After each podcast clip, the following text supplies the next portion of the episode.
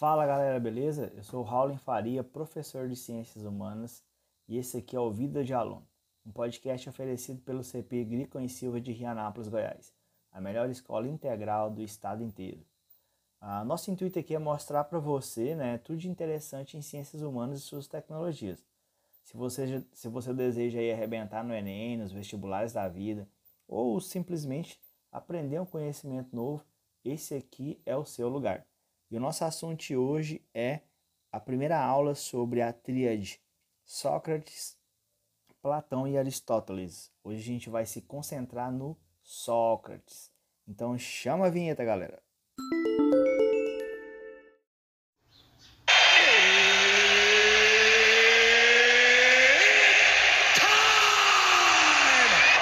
Tá na hora do Vida de Aluno.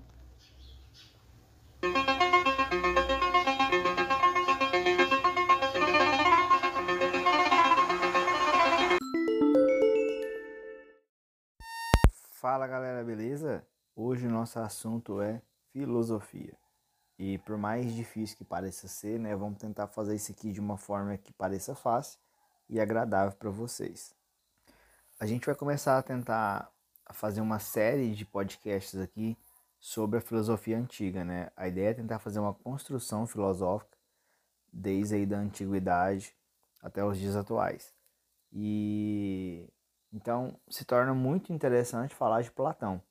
Mas para entender Platão, a gente tem que falar de Sócrates, né? Mas quem foi Sócrates, né? Sócrates é considerado um cara é, que foi o mestre, o professor de Platão. É o cara que mudou toda a característica da filosofia ocidental, né? A partir dele tem toda uma mudança, tanto é que a gente tem uma, uma definição que são os pré-socráticos Sócrates e tudo aquilo que vem depois de Sócrates, né? Então o cara é um marco na filosofia ocidental. Vale a pena falar sobre ele. Algumas pessoas falam, né, alguns estudiosos, que Sócrates na verdade não existiu, é tudo uma criação do Platão para que ele pudesse escrever os diálogos. Outras pessoas falam que ele existiu, possivelmente, mas talvez não tenha escrito as coisas que Platão falou. Por quê? Porque Sócrates não deixou nada escrito. Segundo ele próprio, uh, ele não tinha como propósito né, dar lições. Então ele é o cara, é, é, o filósofo assim que ele é conhecido como o filósofo das definições, o filósofo que busca a verdade, mas é o cara que nunca definiu nada. Provavelmente nos diálogos sobre ele, você não vai achar definições sobre nada. E então o, Só, o Sócrates ele não deixa nada escrito. O que você sabe sobre ele está nos diálogos do Platão. Então, primeiro vamos para uma rápida biografia do Sócrates aqui, né? Coisa que você pode encontrar aí até no Google. É, ele nasceu em Atenas em 469 a.C. O Sócrates era filho de um pedreiro e uma, par, uma parteira. É provável que tenha seguido a profissão do pai, mas teve a oportunidade né, de estudar filosofia antes de ser convocado para o serviço militar. Depois ele conseguiu se destacar na Guerra do Peloponeso depois ele retornou a, Atenas e por um período envolveu-se na política. Uh, no entanto, quando seu pai morreu, ele herdou né, uma boa quantia em dinheiro e ele pôde viver com sua esposa sem precisar trabalhar. Então, a partir desse ponto, Sócrates tornou-se uma figura conhecida em Atenas. Né?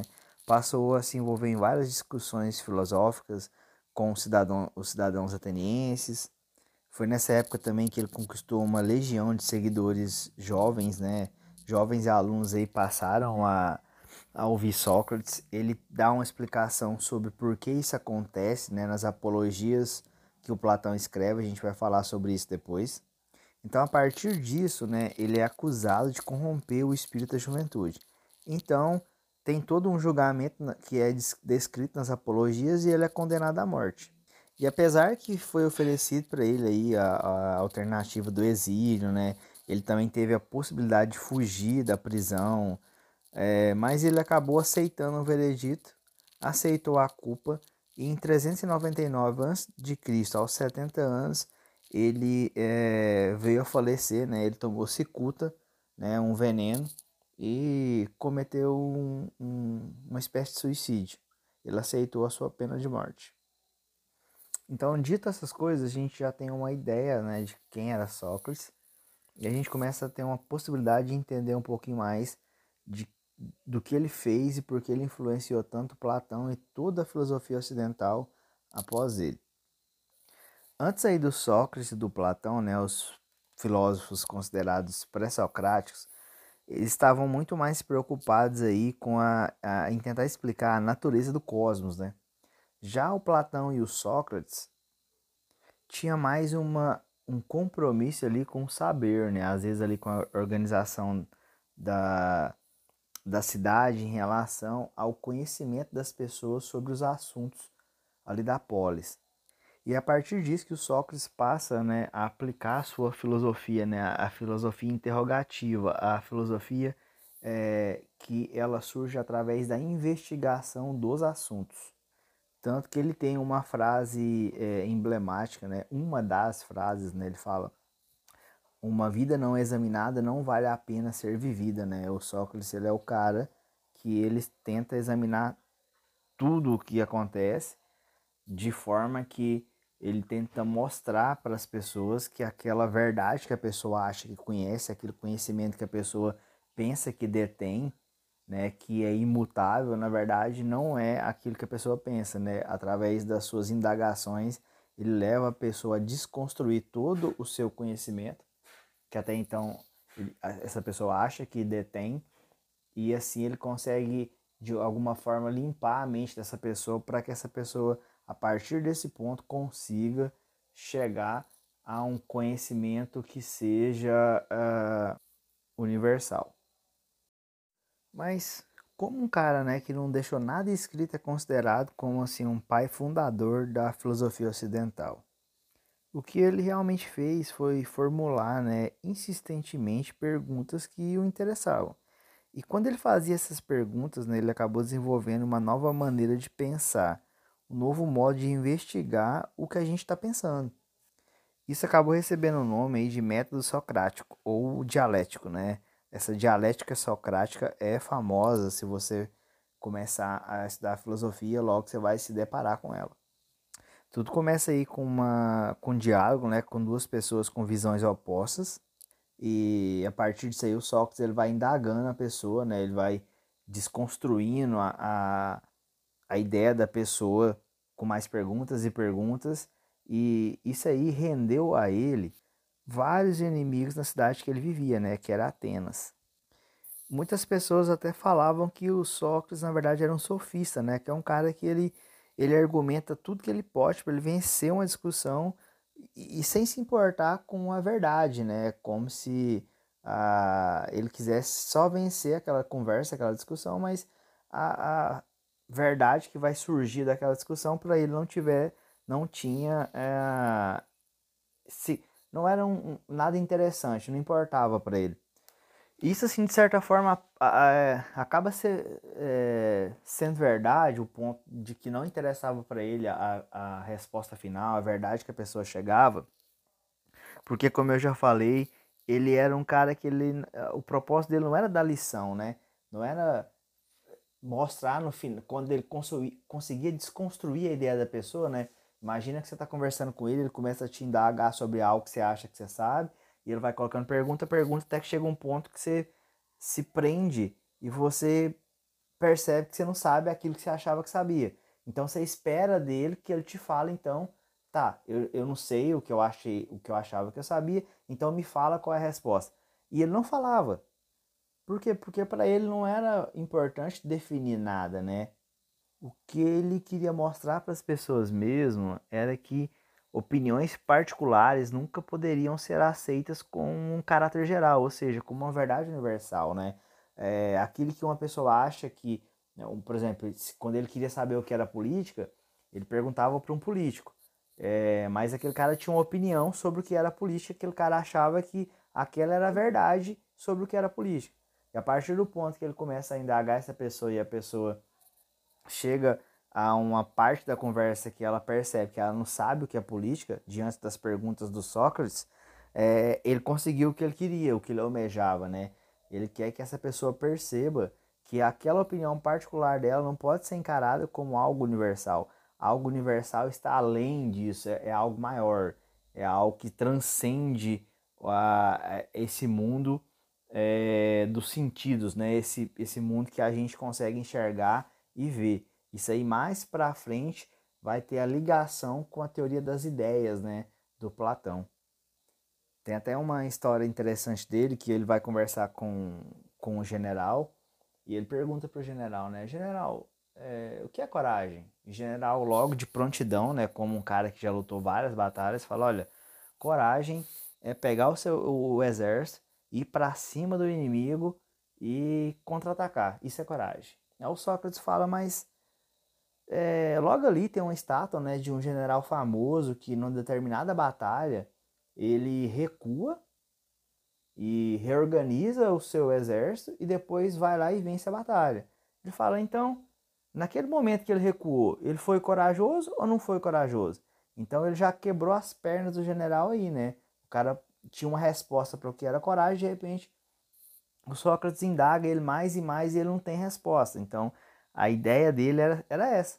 Não era dar uma resposta para a pessoa, era colocar a pessoa numa situação que ela passava a perceber que ela não sabia o que ela sabia. Então, aí, o que ela achava que sabia, né? Então daí a gente entende o problema que ele começou a ter com os atenienses. Porque você pega aqueles caras ali que eram totalmente práticos, né? Que o pessoal achava que sabia o que fazia, né? E de repente vem um cara começa a te indagar e te coloca numa situação onde você é, passa a ser uma pessoa leiga. Então é, dá para entender a implicância que ele começou a sofrer dos atenienses. O Sócrates, a partir desse ponto, né, que a gente fala no texto, que ele começa a ter vários jovens que o seguem, ele foi acusado de corromper a juventude né, com ideias que solopavam as tradições atenienses. Mas Atenas, naquele período, é, há alguns poucos anos, havia sido derrotada na Guerra do Peloponeso. Então, Atenas estava passando por sua crise. Né? A democracia ela, tá, ela tinha sido colocada em xeque. E o Sócrates vem bem nessa época e começa a desafiar essa democracia ateniense. E, e, por que, que isso acontece? Né? Porque ele entra em contradição com a democracia ateniense, que até aquele momento né, significava uma pluralidade é, das opiniões dos cidadãos daquela cidade. Então, como que funcionava lá?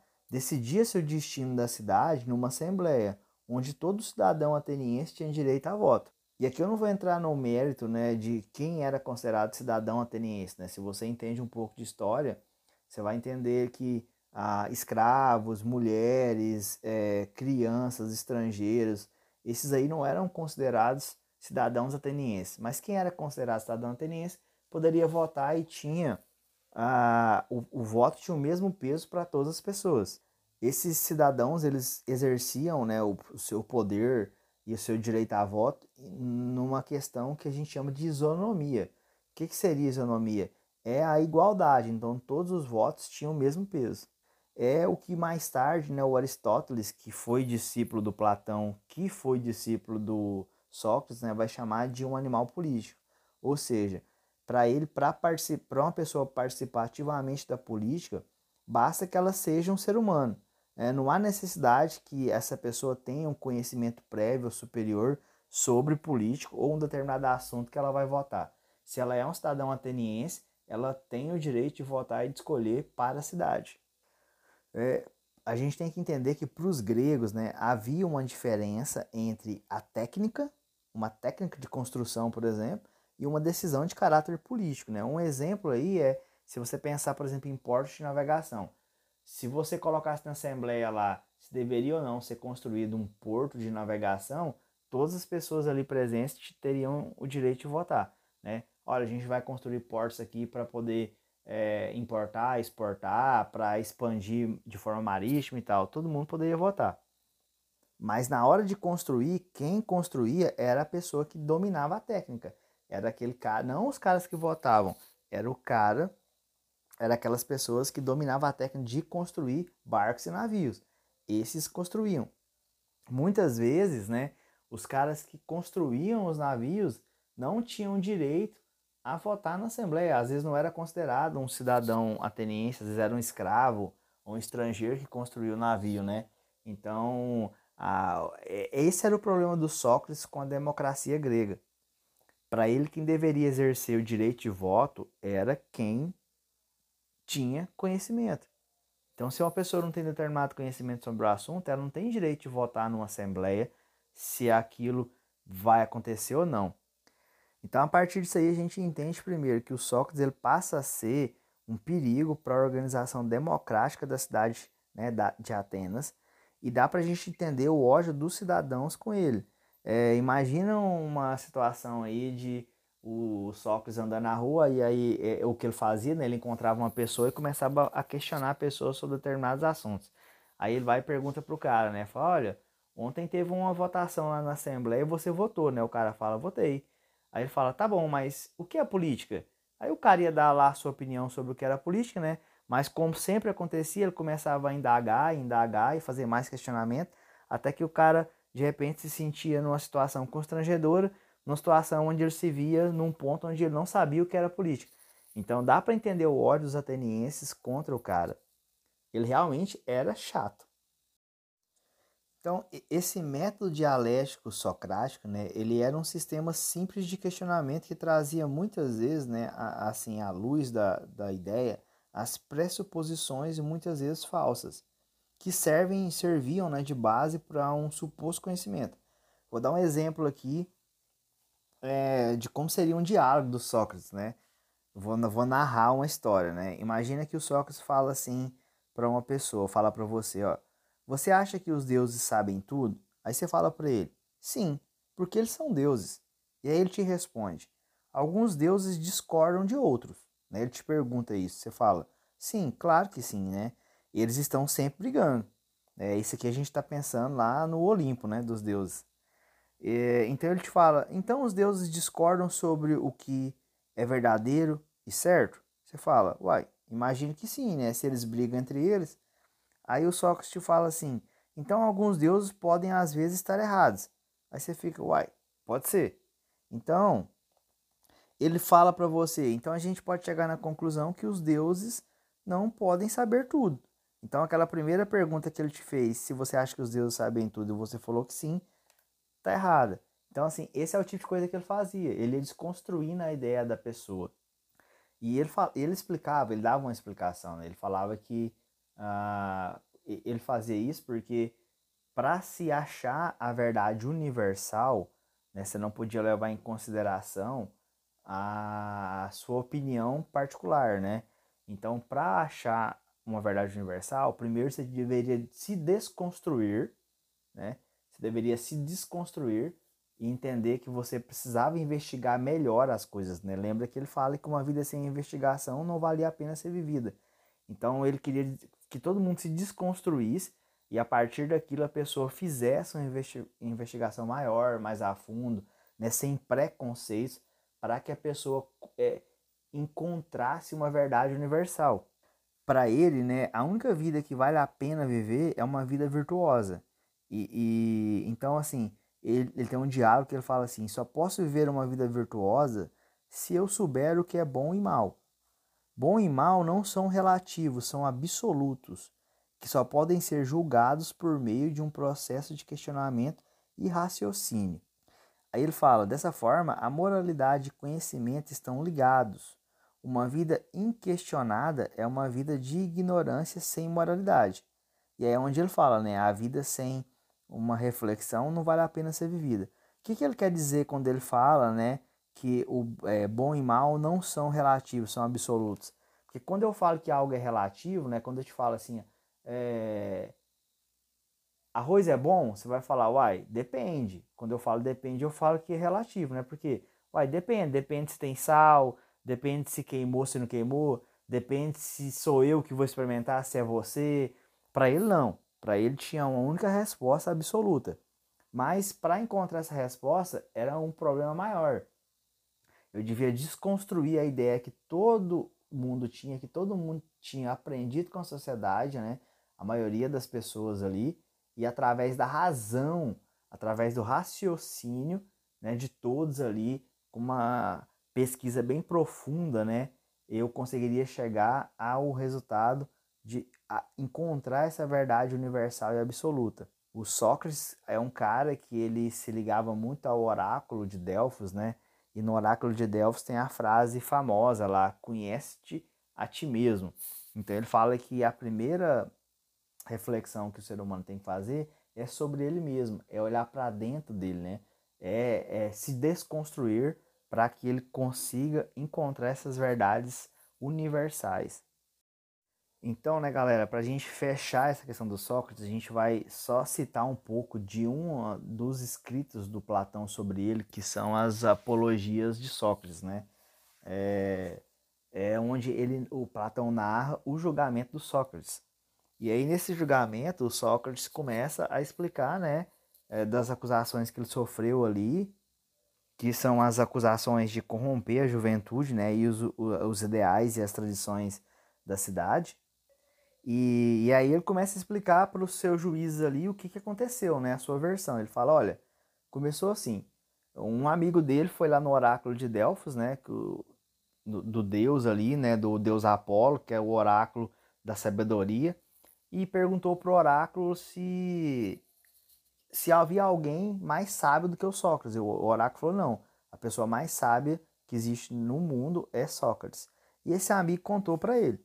E aí ele pegou e falou: Mas isso não é possível, cara. Eu não sei nada. Como que eu sou o mais sábio, né? Tem muito mais gente aqui nessa cidade de Atenas que tem mais conhecimento do que eu. Só que aí o Sócrates fala: Mas não pode estar errado, né? Ele é um deus, um deus não erra, um deus não ia mentir. Eu preciso investigar isso. Então parte daí o princípio do Sócrates de querer investigar as coisas. Então ele fala o seguinte, ele fala que ele começou a ir em todas as pessoas da cidade, as mais que ele achava que eram, eram os mais sábios, e começou a questionar. Ele foi no político mais sábio da cidade e perguntou: o que é política? E porque ele achou que esse cara era mais sábio que ele, esse cara sabia o que era política, né? Só que a partir do momento que ele começa a conversar com o cara, o cara fala o que é política e ele faz outro questionamento, o cara fala, ele vai fazendo mais questionamento, indagando a pessoa, usando o seu método socrático aí, né, que a gente já falou.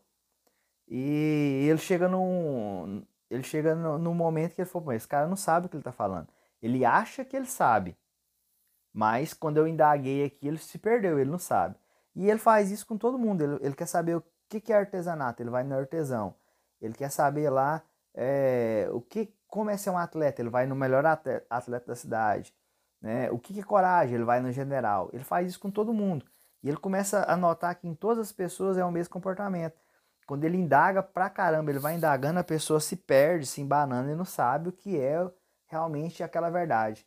A pessoa só acha que sabe. Então, nesse momento, Sócrates vai e percebe, fala: Cara, eu sou realmente o mais sábio aqui.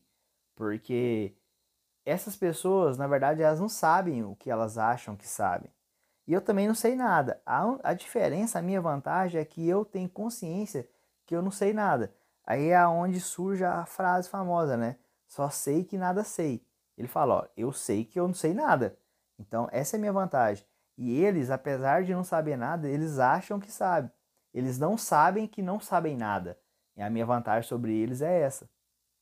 Então ele se acha, ele, ele, ele acha que ele se encontra num ponto de mais vantagem, porque se ele sabe que ele não sabe nada, a mente dele está limpa para ele começar a investigar e realmente aprender aquelas verdades ali que sejam né, é, universais.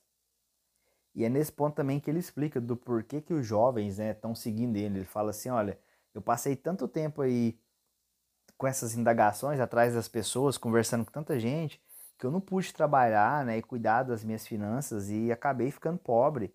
E, e as únicas pessoas aí que se interessaram por mim foram os jovens, né? Por quê? Porque o jovem, toda vez que eu indagar alguém que era uma autoridade da cidade, alguém ali que era importante, os jovens gostavam de ouvir de ver essas pessoas sendo desconstruídas, né? Porque ó, o jovem tem essa característica, né, de ser mais é, abusado, de gostar das coisas mal feitas, né? Então ele falava, olha, toda vez que eu começava a indagar alguém e que os jovens viam que eu estava conversando, eles iam lá para ouvir porque eles gostavam de ver aquela pessoa numa saia justa. Então ele, é, ele dá essa explicação do porquê que os jovens seguem ele, né? E aí no, no julgamento, né, ele é, os caras falam, olha, você, né, tá considerando que ele é um problema para a cidade, um perigo, e, e aí tem um, um momento que é até engraçado, ele fala, olha, eu sou a coisa mais importante, né, que essa cidade já teve. Porque, assim, ele, ele se considera o único cara que quer realmente fazer com que a cidade melhore, né? Ele quer realmente fazer com que as pessoas entendam que elas precisam realmente se conhecer melhor, né? Elas precisam se desconstruir para para realmente adquirir o conhecimento verdadeiro. Para ele essa é a salvação de Atenas. Então na cabeça dele é o contrário, ele está fazendo um bem para a cidade e ninguém consegue enxergar isso. Então é, é importante estudar o Sócrates, né? Porque a gente vê nesses diálogos aí uh, coisas, ideias que o Platão vai desenvolver depois, né?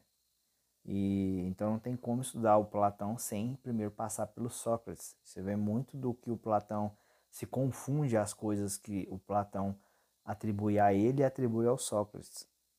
Então aqui a gente entende, né, que a ideia do Sócrates era realmente é, é, deixar claro para as pessoas, né, essa consciência que a pessoa na verdade não sabe nada, ela não sabe o que ela acha que sabe ele queria deixar claro que as pessoas precisavam primeiro se conhecer, né? O conhece a ti mesmo.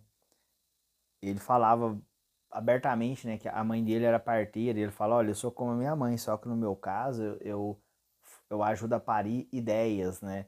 Ele queria realmente fazer com que a pessoa passasse a se indagar e se conhecesse mais. Então, para ele, o princípio de tudo era a racionalidade, né? A partir do momento que a pessoa a, a, passasse a usar a razão, né? A razão era algo superior. Essa ideia de razão, alma imortal, mundo das ideias, tudo isso aí a gente vai ver em Platão depois. Galera, então é, essa aula de hoje fica por aqui, né? A minha ideia era só introduzir o Sócrates, né? Eu poderia já ir direto para Platão, mas eu acho que não é, não seria interessante. Teria que eu quis pelo menos passar rápido pelo Sócrates aqui. A gente podia fazer uma aula de várias horas, muito maior, contando, lendo cada, uh, cada diálogo que o Platão escreveu sobre ele, né? Tem vários diálogos aí interessantes. Eu recomendo muito aí a, a que leiam a Apologia de Sócrates, né? Que é interessante, que ele conta toda essa para ver como foi o julgamento, as, as ideias dele, tudo, as desculpas ali que ele dá para cada coisa que aconteceu. É, e a nossa próxima aula a gente já vai direto para Platão, né? Que a ideia é fechar essa tríade que é Sócrates, Platão e Aristóteles. E depois, a partir disso aí, a gente vem ali para outros filósofos, beleza? Quem gostou aí, compartilha essa aula e a gente fica até a próxima. Valeu!